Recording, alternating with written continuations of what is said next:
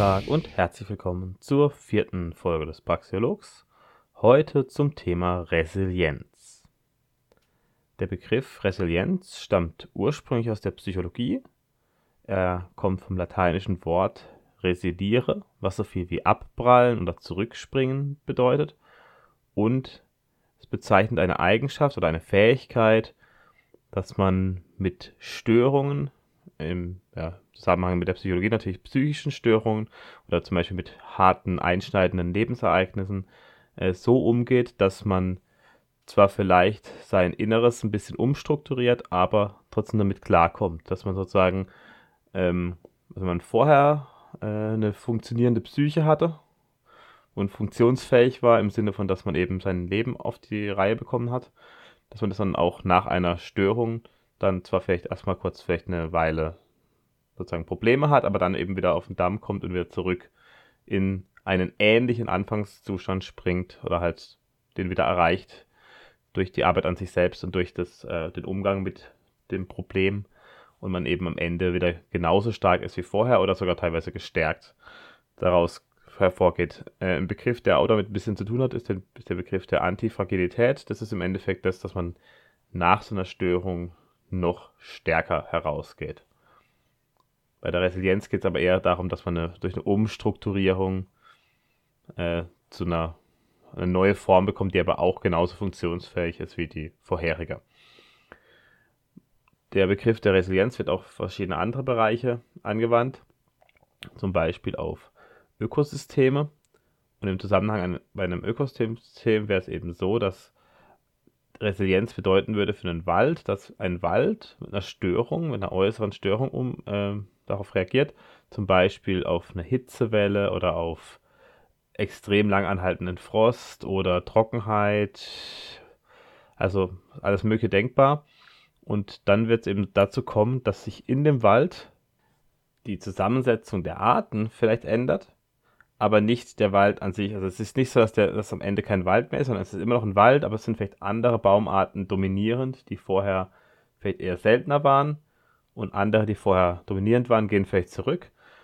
Oder zum Beispiel auch bei einer Käferplage, also wenn irgendwie ein gewisser Schädling kommt, der halt eine Baumart befällt, dass dann andere Baumarten da sind, die eben an die Stelle treten können und dann auch eben den Boden zusammenhalten, zum Beispiel mit den Wurzeln, eben auch Sauerstoff liefern, die auch sozusagen Schadstoffe filtern, eben Funktionen des Waldes, die nicht allein auf eine Pflanzenart bezogen sind, sondern die halt allgemein durch den Wald an sich entstehen können. Im Endeffekt geht es halt darum, dass das System an sich, ein Ökosystem beibehalten wird, ohne dass es halt komplett kippt. Aber es kann sich halt trotzdem, ja, in Zusammensetzung der Arten und die Strukturen, die Zusammenhänge, die Energieflüsse und so, die können sich ein bisschen ändern. Das wäre jetzt eben auf Ökosysteme bezogen. Und genauso kann man das natürlich auch auf Gesellschaften beziehen. Und auch da ist es eben die Resilienz, die Fähigkeit, externe Störungen zu verkraften ohne dass sich wesentliche Systemfunktionen der Gesellschaft oder der Gemeinschaft ändern. Das bedeutet zum Beispiel, wenn wir jetzt ein friedliches Miteinander haben, als das wäre eine, eine Systemfunktion, also eine oder eine Eigenschaft des Systems, dass es eben eine Friedenssicherung gibt in irgendeiner Weise oder Mechanismen, die dazu führen, dass Konflikte so ausgetragen werden, also nicht blutig ausgetragen werden zum Beispiel. Und jetzt geht es halt darum, wie kann ein eine Gesellschaft damit umgehen oder eine Gemeinschaft und diese Eigenschaft beibehalten, auch wenn sie sich vielleicht umstrukturiert. Solche, solche Fragen werden das dann eben. Und das ist auch ein sehr komplexes Thema, da kann ich auch nur so ein bisschen an der Oberfläche kratzen. Und da, ich weiß noch nicht, wie viel Forschung es da schon dazu gibt. Das ist eigentlich heute, sind eher nur so ein paar Gedanken, die ich mir grundsätzlich gemacht habe. Also, was sind so typische Systemfunktionen, die man betrachten könnte? Man könnte eben das Wohlstandsniveau betrachten, eben das Miteinander, das Friedliche, also inwiefern, wie konfliktreich ist es. Man könnte irgendwie eine kulturelle Vielfalt betrachten, wenn man das möchten, möchte. Man könnte alles Mögliche als Systemfunktion betrachten und eben den, ja, den aktuellen, den Status quo ähm, erfassen und dann könnte man eben den, die Änderungen im zeitlichen Verlauf beobachten. Und es gibt natürlich theoretische Grundlagen zur Resilienz. Eine davon ist die Theorie adaptiver Zyklen nach Gunderson und Holling. Und die teilt die Entwicklung gesellschaftlicher Systeme in vier Phasen ein.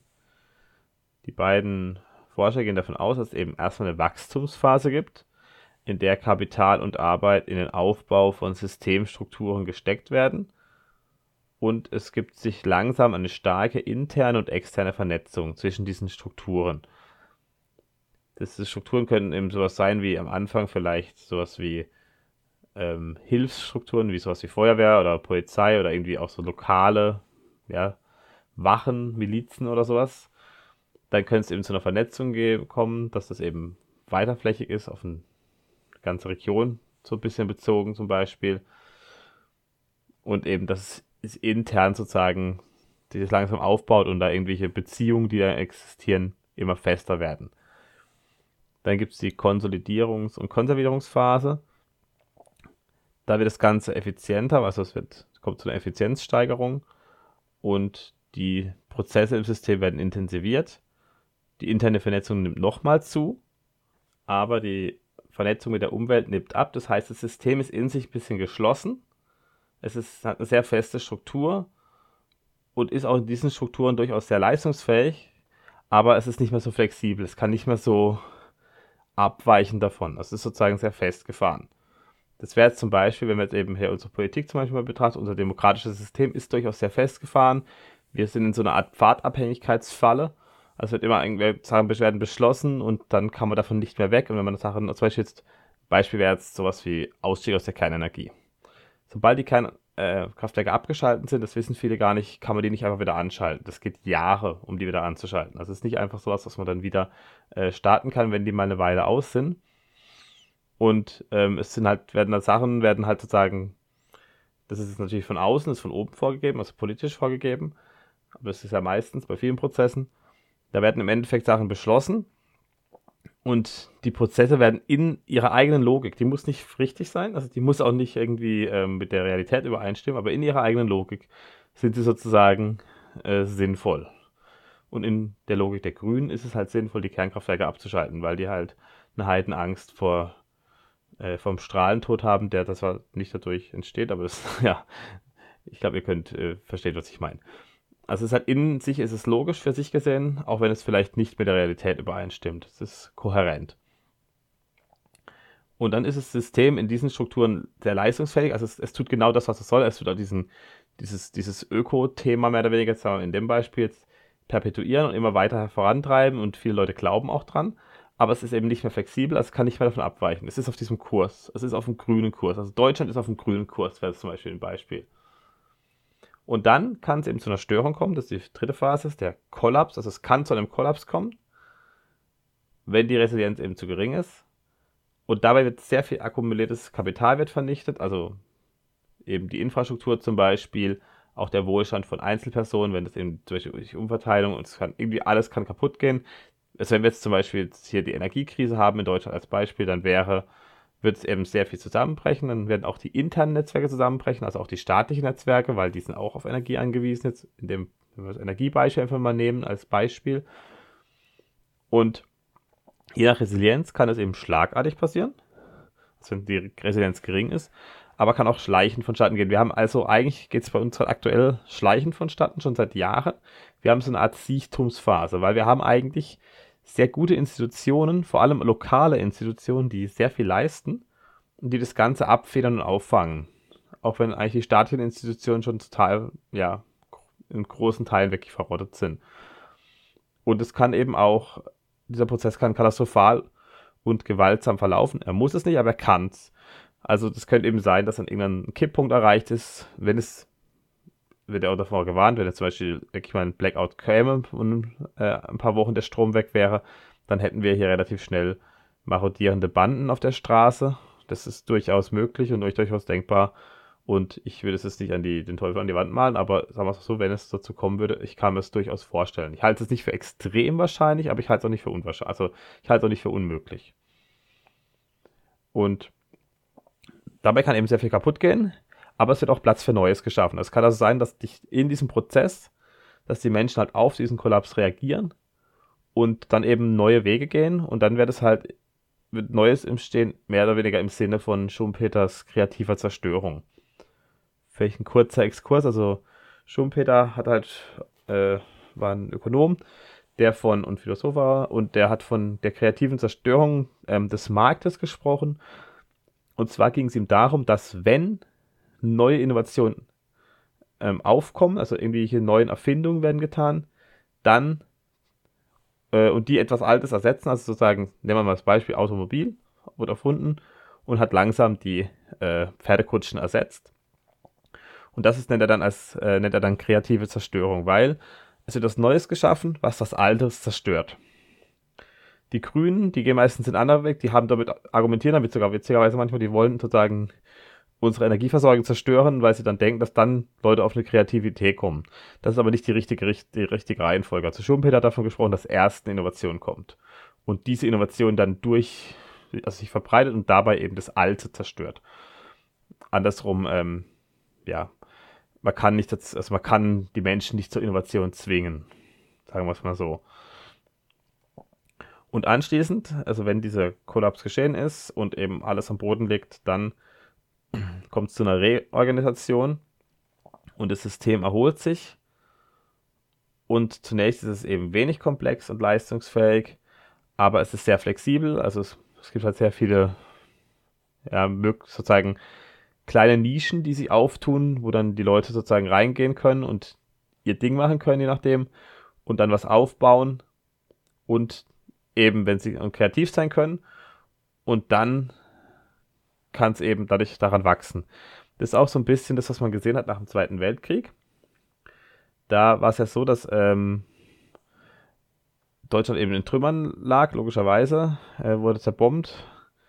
Und dann gab es natürlich die Trümmerfrauen, die das aufgeräumt haben, unter anderem, aber es gab vor allem ähm, eine Sache, die gemacht wurde, weil es, es ist langsam, es ist nach dem Zweiten Weltkrieg direkt, gab es erstmal so eine Art äh, Siechtumsphase, wo ein paar Jahre lang wirklich nichts voranging einfach äh, es den Menschen wirklich beschissen ging und nicht, also es war einfach äh, sehr schlecht, die Situation. Und dann ähm, hat Ludwig Erhard etwas gemacht, was äh, viele gar nicht so, was vielen gar nicht so klar ist. Er hat ähm, die Preisregulierungen aufgehoben, komplett. Es gab sehr viele Preisregulierungen, die gab es aus der Nazi-Zeit, die gab es äh, aber auch schon vorher, in den 20er Jahren gab es auch schon welche. Und äh, im Zuge der Kriegswirtschaft äh, im Dritten Reich wurden die auf jeden Fall nochmal verstärkt. Und dann wurden halt alles Mögliche wurde halt preislich reguliert. Und ja, ähm, Preisregulierungen sind immer schlecht. Also zum Beispiel äh, Obergrenzen, also Pre äh, Maxi äh, Maximalpreise, also Preis Preisbremsen, verknappen das Angebot. Und Mindestpreise können teilweise nicht bezahlt werden, zum Beispiel Mindestlöhne und dadurch ähm, wird im Endeffekt die Nachfrage verringert. Kann man so gesehen vereinfacht sagen. Vielleicht auch mal was dazu, zu einer, eine Folge zu Preis, äh, ja, zu Preisregulierung. Ich weiß es nicht. Ja, irgendwann mal vermutlich schon, weil wenn ich mal, was ich 40, 50 Folgen habe, dann kommt sowas sicher auch mal irgendwann dran. Genau. Und das war eben so, er hat diese Preise auf, gehoben, also die Preiskontrollen. Und dann ist es auf einmal sehr schnell, haben sich die Regale wieder gefüllt, was eben vorher sozusagen nicht der Fall war. Also vorher war es halt eher so Schlange stehen, eben so ein bisschen wie im Sozialismus. Man musste halt früh genug da sein, dass man noch Brot bekommen hat. Und dann sind die Preise ein bisschen gestiegen, aber dann eben hat sich das sozusagen alles sehr schnell eingependelt und am Ende waren die Preise gar nicht unbedingt höher als vorher, sondern sie haben sich nur erstmal einstellen müssen. Sie haben sich erstmal auf dem freien Markt eben wieder bilden müssen. Und das hat dann dazu geführt, dass wir eben auf einmal äh, alle wieder mehr oder weniger Arbeit gefunden haben und was machen konnten. Also zum Beispiel eben, weil der Mindestlohn zum Beispiel auch weg war. Und dann haben die Leute vielleicht am Anfang relativ wenig verdient äh, in der Stunde, aber sie haben überhaupt was verdient. Und sie haben ähm, eben auch produziert, das waren, also waren produktiv. Und das hat alles eben dazu geführt, dass der Wohlstand angehoben wurde. Und wir kennen das ja heute als das Wirtschaftswunder. Also, das ist eben dann so eine Reorganisationsphase nach einem Kollaps, kann man sich vorstellen. Und die Resilienz wäre jetzt eben die, ähm, die Möglichkeit, sozusagen diesen Kollaps möglichst schwach zu gestalten. Also es ist nicht, dass es keine Krisen geben kann. Die Krisen kann es natürlich immer geben. Die kann man wahrscheinlich auch nicht verhindern. aber dass es eben dazu kommt, dass dieser Kollaps oder eine Krise, eine Störung nicht zu stark einschneidet und die Reorganisation ähm, gut ablaufen kann trotzdem. Das ist sozusagen das, was eigentlich, was eigentlich die Frage ist und wie kann man das eben gestalten.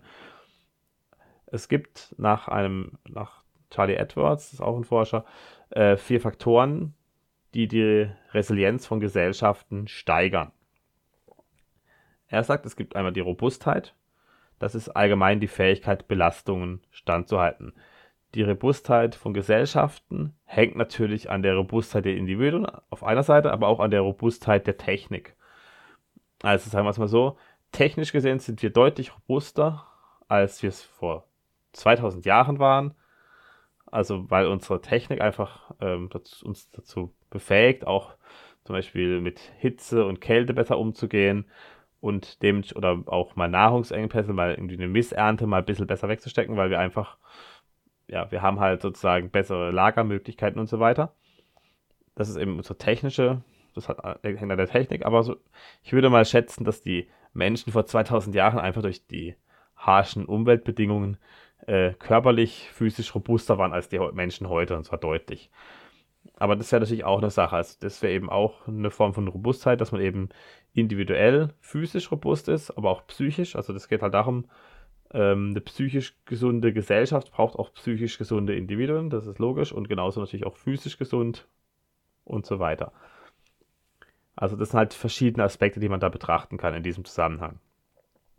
Dann sagt er, dass ein weiterer Faktor ist die Redundanz. Das heißt, es muss alternative Möglichkeiten geben, lebenswichtige Aufgaben zu erfüllen. Also wenn jetzt irgendwie etwas zusammenbricht, muss äh, man das selber vielleicht, also müssen das andere äh, Institutionen genauso irgendwie was leisten können. Nehmen wir mal ein Beispiel. Äh, das Justizsystem und die Polizei würde zusammenbrechen und man bräuchte jetzt eben eine Möglichkeit, dass das Menschen vor Ort lokal selber in die Hand nehmen. Das würde zum Beispiel jetzt, schätze ich mal, in der Schweiz oder auch in den USA besser funktionieren, weil da die Leute Waffen besitzen dürfen. Und da könnten sich eben Nachbarschaftsmilizen zusammentun und jetzt im Fall zum Beispiel von einem Blackout dazu, äh, ja, dafür sorgen, dass eben ihre Nachbarschaft nicht ausgeraubt wird. Einfach so sagen, keiner von denen will ausgeraubt werden, die, die ähm, tun sich zusammen und bilden Milizen, ma, ja, tun Schichten einteilen und ja, sagen wir es mal so, dann gibt es halt Leute, die, wenn man die Wahl hat, man äh, man bricht bei Leuten, die bewaffnet sind, ein oder bei, bei, Leuten, die nicht bewaffnet sind, ja, dann ist ja logisch, wo eher ein, äh, ja, eingebrochen wird oder wo eher geplündert, äh, versucht wird zu plündern. Dann ein weiterer Faktor ist das Einfallsreichtum oder Kreativität, kann man auch sagen. Also überhaupt die Fähigkeit zur kreativen Reaktion auf Störungen.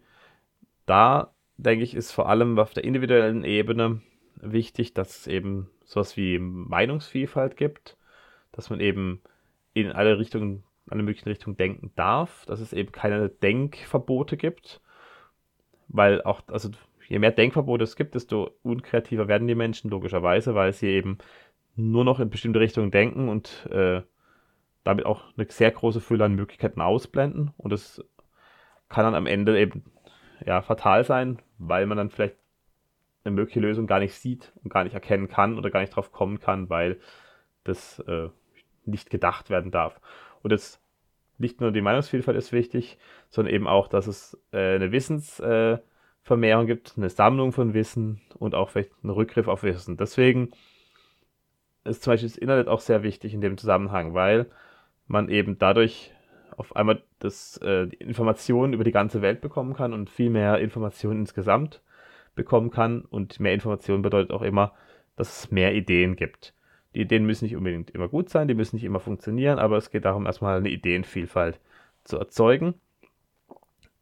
Und das geht eben nur mit echter Meinungsfreiheit, komplett ohne Denkverbot und auch mit äh, kompletter ja, Informationsfreiheit.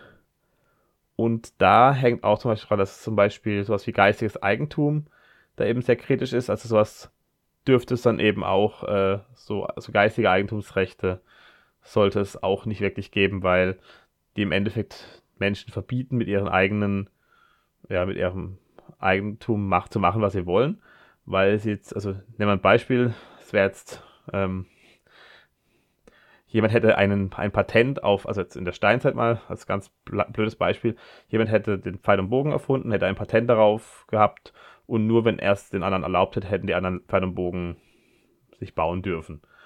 Ja, dann äh, hätte es wahrscheinlich, hätten die Jäger eben nie groß über, dieses, über diesen Punkt hinaus geschafft, weil dann wäre der, einmal erfunden worden, dann hätte es allen anderen verboten oder hätte es nur zu ein paar Leuten erlaubt. Das wäre das wär auf jeden Fall nicht, es wäre nicht vorangegangen. Die, es ist halt eher so, dass man eben zum Beispiel dann diesen Bogen verbessert hat oder so mit der Zeit. Und das ist eben nur, wenn sozusagen die Idee, dass es sowas an sich gibt, man sowas bauen kann, wenn das frei ist. Genau, dann ist die letzte, äh, ja, der letzte Faktor ist die Schnelligkeit. Also wie schnell eben reagiert werden kann und wie schnell es auch zu einer Regeneration kommen kann, wie hoch die Regenerationsfähigkeit allgemein ist im Katastrophenfall. Und das geht in meinen Augen ausschließlich darum, wenn man alles auf einer lokalen Ebene ähm, ja, hält. Weil, das haben wir zum Beispiel jetzt äh, im Zusammenhang mit dem Ahrtal gesehen, mit der, mit der Flutkatastrophe im Ahrtal, da haben wir die äh, öffentlichen Stellen, die Institutionen, die ganzen Ämter haben sehr langsam reagiert. Die haben dann zwar teilweise auch deutschlandweit Feuerwehr und THW hingeschickt, aber auch das hat alles sehr lang gedauert und war auch nicht besonders gut koordiniert. Und die, die eigentlich wirklich das äh, schnell in die Hand genommen haben und die am schnellsten da sozusagen dafür gesorgt haben, dass einigermaßen wieder alles vorangeht, wie eben Straßen freigeräumt, äh, Häuser, den Schlamm rausgebuddelt und was weiß ich, rausgeschaufelt. Das war alles lokal, die Leute vor Ort. Die haben schnell reagiert, die haben schnell gesehen, ah, da gibt es was zu machen, das machen wir jetzt einfach. Und da wurde eben nicht irgendwie erst noch drei Stunden diskutiert, was, mit was man jetzt anfängt, sondern einfach irgendwo angefangen. Und solche Sachen und auch dieses schnell reagieren und überhaupt auf alles eingehen, das ist was, was definitiv äh, auf einer lokalen Ebene viel besser geht, weil man da den Überblick hat. Erstmal ist es nicht so viel, man hat eben nur die lokale Ebene, man muss es nicht irgendwie ein riesen Gebiet zum Beispiel äh, überblicken, sondern es reicht einfach, ja, die, also es reicht eben sozusagen, keine Ahnung, einen Kilometer in jede Richtung, sozusagen nur den lokalen Ort zu betrachten. Und man kennt sie ja auch aus, also die Ortskräfte kennen sie halt vor Ort auch aus. Die also wenn, die, wenn zum Beispiel eine Straße verschüttet ist, dann wissen die vielleicht, ah, das ist eine andere Straße, die könnte vielleicht frei sein, um irgendwie was zu, an, herzuholen, zum Beispiel eben Baumaschinen oder so, die müssen auch erstmal herkommen. Und solche Sachen, das ähm, geht eben nur vor Ort. So. Und ja, ich habe auch schon ein bisschen ein paar praxiologische Sachen ja ein bisschen rein, ähm, also ein bisschen Handlungsanweisungen, Handlungsideen reinspielen lassen jetzt gerade. Aber jetzt will ich es nochmal allgemein nochmal so ein bisschen äh, aufziehen. Also, wie gehen wir mit Störungen um? Erstmal Ideen. Also wir haben irgendein Problem, es muss mehrere Lösungsansätze geben, die in Konkurrenz miteinander sind, dass man eben schaut, okay, das funktioniert in dem Bereich, das funktioniert in dem Bereich, es verbessert sich irgendwas, dann können wir daran weiterarbeiten. Das heißt, es muss eben mehrere, also es muss die Möglichkeit geben, dass mehrere unabhängig voneinander agierende Akteure auf das gleiche Problem reagieren. Das muss sozusagen möglich sein, dass eben verschiedene äh, ja, Gruppen mit sich auf das gleiche Problem sozusagen stürzen, unabhängig voneinander. Dann, also Menschen, es ist erstmal ganz wichtig zu wissen, also Menschen sind Problemlöser, das ist auch unser evolutionärer, unser größter evolutionärer Vorteil. Und für diese Problemlösung brauchen wir Trial and Error, das heißt, wir müssen Versuch und Irrtum zulassen. Und das geht über einen freien, nur über einen freien Markt, weil, jetzt nehmen wir mal das Beispiel einen nicht freien Markt, nämlich eine politische Steuerung. Da haben wir, da werden bestimmte Sachen ähm, versucht und es wird sich teilweise festgelegt auf irgendwie einen Weg. Und dann wird eben immer versucht und wenn es nicht funktioniert, wird einfach noch mehr versucht. Das ist zumindest aktuell unsere äh, Strategie in der Politik. Irgendwas äh, wird gemacht, weil man denkt, das ist eine Maßnahme, die sinnvoll ist. Zum Beispiel, ähm, nehmen wir mal einen Mindestlohn, wir erhöhen den Mindestlohn auf 10 Euro. Dann ähm, ja, macht es die Leute doch nicht wohlhabend, das bringt nichts, wir haben mehr Inflation. Was machen wir? Genau, wir erhöhen den Mindestlohn auf 12 Euro oder 15 Euro oder 20 Euro. Da kann man auch gleich auf 1000 Euro in der Stunde erhöhen. Ist gerade egal. Also, das, dieses, weil der Mindestlohn eben nicht das macht, was er machen soll. Also, das er ist nicht dafür geeignet, um dieses Ergebnis zu bekommen. Und ähm, das Problem ist eben, wenn wir, also wenn wir das allein der Politik überlassen, dann haben wir eben, je nachdem wie ideologisch die Machthaber sind, haben wir einfach etwas, was allein nach dieser Ideologie geht. Also wenn zum Beispiel eben die Grünen an der Macht sind oder die oder alle auf einem, so einem grünen Ökotrip sind, dann wird eben nach deren Ideologie gehandelt, egal ob es funktioniert oder nicht. Und ein freier Markt, der, ähm, der schafft eben die Möglichkeit, dass verschiedene Akteure mit verschiedenen Ideen, mit verschiedenen Weltbildern, mit verschiedenen Ideologien dahinter ähm, agieren können und dann äh, zeigt sich in dem Fall dadurch, was funktioniert, was die Menschen nachfragen, was Menschen haben wollen oder was sie, also die Menschen schauen dann halt, okay, das funktioniert, das funktioniert nicht, also schenke ich jetzt irgendwie denen, die das hinbekommen, mehr meine Aufmerksamkeit oder die kriegen jetzt zum Beispiel äh, Geld von mir oder irgendwas. Also so, so kann man sich das denken. Wir haben dann eben einen Lernprozess. Und das ist im Endeffekt wichtig für die Redundanz, also für diese Existenz alternativer Möglichkeiten. Dann haben wir eben allgemein eben dieses, dass es bottom-up geschehen muss. Wir haben eine lokale Ebene. Wir brauchen eine Eigenverantwortung und eine individuelle Haftung. Und dann müssen eben Schäden schnell erkannt werden und möglichst nur die Verursacher betreffen. Das heißt, wenn jetzt irgendjemand was macht, was zum Beispiel schlecht ist für andere, also Schäden verursacht, dann muss er, derjenige, der die Schäden verursacht, sie auch bezahlen. Also er muss sozusagen die Kosten tragen. Er soll die nicht auf andere abwälzen können. Und das ist eben in der Politik zum Beispiel auch wieder der Fall. Also Politiker machen Fehler. Das ist okay, die können ruhig Fehler machen, das ist nicht das Problem. Aber die Fehler werden nicht von ihnen selbst bezahlt, sondern die werden vom Geld anderer, nämlich Steuergeldern bezahlt. Und teilweise verschleudern die wirklich Millionen und Milliarden für nichts und wieder nichts. Oder ähm, bereichern sich nur daran über irgendwelche korrupten Connections. Und mit einer individuellen Haftung und einer Eigenverantwortung könnte man dem eben entgegentreten. Und eben damit auch zum Beispiel die Robustheit äh, verstärken, weil nämlich die Belastungen dann in geringer werden, weil nämlich nur, die, nur diejenigen Belastungen abbekommen, die sie auch selber verursachen und nicht die Belastungen abgewälzt werden auf andere. Also, immer mal ein Beispiel an der Belastung. Man, äh, irgendwelche Politiker lassen jetzt Leute ins Land, die schlecht qualifiziert sind und dann damit werden dann die, die schon im Land sind, die schlecht qualifiziert sind, äh, stärker belastet. Und mir geht es gar nicht um Zuwanderung, das, das, das ist gar kein, nicht das Hauptproblem, sondern es geht eigentlich darum, dass sie halt andere Leute belasten können. Und im Endeffekt selber überhaupt kein Problem damit haben. Solche Dinge. Oder eben auch Energiekosten, die in die Höhe getrieben werden, während sie selber eben sich selbst die Gehälter erhöhen und dementsprechend diese Geldprobleme gar nicht kennen. Also eben das Wichtige, dass sowohl die positiven als auch die negativen Konsequenzen persönlich getragen werden müssen. Und man kann sich das auch ein bisschen so vorstellen, also dass es so eine Art gesellschaftliche Nischen gibt, in der Analogie zu ökologischen Nischen. Also in einem Wald gibt es eben verschiedene Bäume, die eben, also es gibt halt die Bäume, die halt ähm, mehr oder weniger optisch gesehen den Hauptteil vom Wald ausmachen, die im Endeffekt mit ihren Wurzeln Schadstoffe filtern, die Sauerstoff erzeugen. Dann gibt es aber auch Schattenspenden. Dann gibt es zum Beispiel irgendwelche Sträucher, die unter den Bäumen wachsen, die vielleicht gar nicht in der prallen Sonne wachsen würden, weil sie da eben, weil es eben zu, zu intensiv wäre. Dann gibt es verschiedene Tiere, die in bestimmten Bäumen leben. Und ja, es gibt halt verschiedene ökologische, Nischen und genau so kann man sich auch in der Gesellschaft vorstellen, dass wir eben auch gesellschaftliche Nischen haben, also verschiedene ähm, ja, Fähigkeiten, die jeder mitbringt. Und das heißt nicht, dass jeder Mensch in einer einzelnen Nische ist, sondern jeder ist in verschiedenen Nischen gleichzeitig. Also in der Familie hat er eine bestimmte Rolle, auf der Arbeit hat er eine andere Rolle, da hat er vielleicht noch ein Hobby oder in einem Verein hat er eine Rolle und das sind verschiedene Nischen, das heißt verschiedene Bereiche, die er da abdeckt, wo er für bestimmte Leute wichtig ist und da in, wenn Wechselwirkung steht. Und je freier und je dezentraler die Gesellschaft, desto mehr Nischen äh, gibt es auch, desto mehr Nischen werden auch entdeckt, also desto mehr Möglichkeiten der, äh, des Auslebens gibt es für Menschen und desto mehr Nischen werden auch besetzt. Und wir haben eben eine Form von Vielfalt. Und zwar eine ganz andere Vielfalt wie die Diversity, von der gerade aktuell gesprochen wird, die äh, mega eintönig ist und eigentlich gar nicht vielfältig.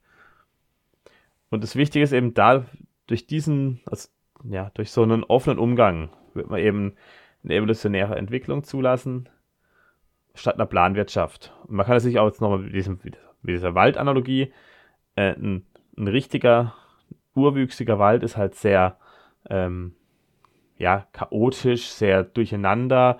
Wir haben sehr verschiedene Baumsorten. Es gibt halt ganz äh, unterschiedliche Flecken, die sich sehr unterscheiden. Und wenn, wenn wir eine Planwirtschaft äh, sich als, als Wald vorstellen, dann wäre das eben so ein Forst, der, wo die am besten irgendwelche Fichten in Reihe und Glied stehen und unten gibt es gar nichts. Also wenn ihr mal so aus dem Schwarzwald so, so alte ähm, Monokulturen, also so wirklich so reine Fichtenwälder uns anschauen, dann sind die ziemlich trist. Dann ist da auch nicht viel drunter, da gibt es auch nicht viel verschiedene Sträucher, weil die, die Fichten ziemlich dunkel sind und alles abdecken. Da hat man im Endeffekt halt die Bäume und ähm, ja, am Boden ein Haufen Nadeln liegen.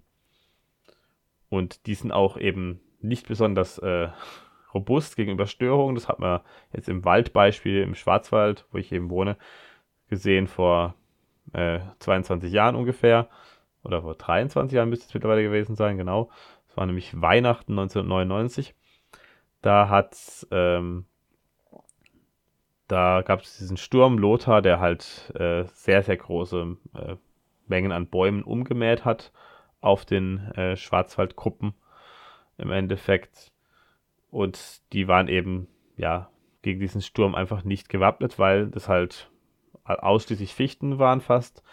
Und Fichten haben flache Wurzeln, sind nicht gegen Sturm geschützt. Wenn es ein normaler, natürlicher Mischwald gewesen wäre, wo es dann eben Eichen, Buchen und auch ein paar Fichten und vielleicht noch ein paar Kiefern und irgendwelche Eschen und so weiter gegeben hätte, dann äh, wäre das vermutlich nicht passiert, weil die anderen Bäume eben sehr tiefreichende Wurzeln haben und eben deutlich mehr Wind aushalten.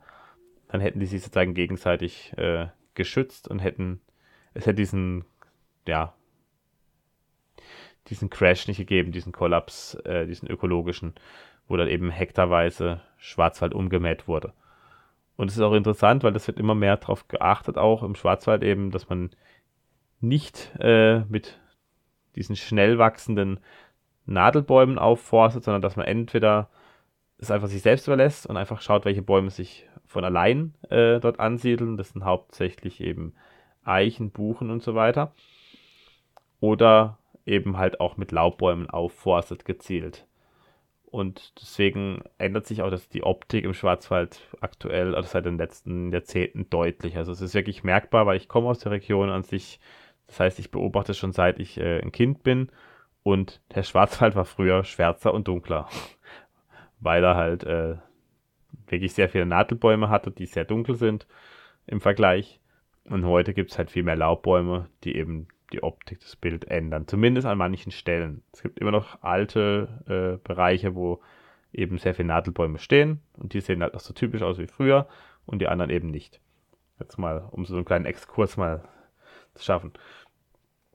Genau, die Fragen, die halt wichtig sind, sind eben, äh, wie lassen sich bestehende Gesellschaftsstrukturen möglichst aufrechterhalten? Da ist auch die Frage, welche Strukturen sind überhaupt bewahrenswert? Also sowas wie zum Beispiel in der Nachbarschaft, dass es eine freiwillige Feuerwehr zum Beispiel gibt, wäre so eine Struktur oder eben irgendwelche äh, Formen von Sicherheit, also ob das die Polizei ist selber, also so, oder eben was Lokales ist die Frage, dann auch sowas wie Märkte, also halt jetzt äh, Wochenmärkte oder so, dass eben die Leute auch ähm, irgendwie das haben zum Zusammenkommen und sich austauschen. Das gibt es natürlich über das Internet sowieso, das ist nochmal eine andere Geschichte, aber jetzt so ganz allgemein gesprochen. Und eben, dass irgendwelche guten äh, ökonomischen Beziehungen zum Beispiel herrschen zwischen Leuten und auch eine Art Vertrauen, vielleicht, dass eben das Vertrauen nicht, äh, ja, nicht zu sehr überstrapaziert wird und welche Gesellschaftsform hat die größtmögliche Resilienz.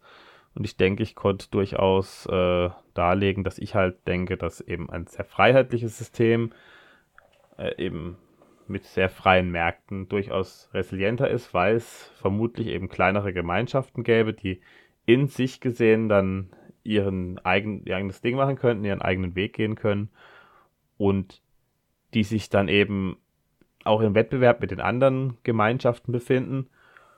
Und genau diese vier Aspekte, also Robustheit, Redundanz, Einfallsreichtum und Stelligkeit, eben für sich gesehen auf ihrer lokalen Ebene am besten ausüben, weil wir haben eben verschiedene Umweltbedingungen auf der Erde. Es ist halt was anderes, ob Leute in der Wüste leben oder irgendwo in der Tundra oder halt in der Steppe oder halt jetzt irgendwie in den gemäßigten Mittelbreiten oder ob sie auf einem Fluss leben oder auf dem Berg leben. Das macht alles einen Unterschied. Und jede Gemeinschaft hat eben dann die Möglichkeit, für sich selber Wege zu gehen. Und manche sind dann eben robuster und manche sind kreativer und manche sind vielleicht schneller in ihrer Reaktion und man kann auch vielleicht voneinander lernen. Und das ist eben was, was es nicht, was nicht geht, wenn wir sozusagen eine große Zentralisierung haben. Also wenn jetzt irgendwie alles, äh, weiß ich, von, also Gesamteuropa oder Gesamt-EU unter der äh, Kontrolle von Brüssel steht und alles sozusagen nach der äh, nach dem EU-Parlament, nach der Pfeife des EU-Parlaments tanzen muss, dann haben wir eben sehr, sehr viele, ja, es wird halt wird sehr viel Kreativität eben zunichte gemacht und die Schnelligkeit wird verringert und alles. Und auch es gibt keine alternativen Möglichkeiten. Wenn der Weg, der eingeschlagen ist, falsch ist und ein Fehler ist, dann äh, wird es eben im, im Fall eines Kollapses, im Fall eines Zusammenbruchs wirklich sehr schlimm werden für sehr viele Leute. Und wenn man eben das Ganze verteilen kann auf verschiedene Gemeinschaften, auf verschiedene kleine Einheiten, dann denke ich, hat man eben viel besser die Möglichkeit, auf Störungen an sich einzugehen. Gut, das war's für heute. Ich hoffe, es hat euch gefallen. Falls ja, abonniert den Podcast auf YouTube, Spotify, Apple Music und in anderen Podcast-Plattformen. Lasst mir gerne auch ein Like oder einen Kommentar bei YouTube da. Und ansonsten verabschiede ich mich. Bis zum nächsten Mal. Auf Wiedersehen.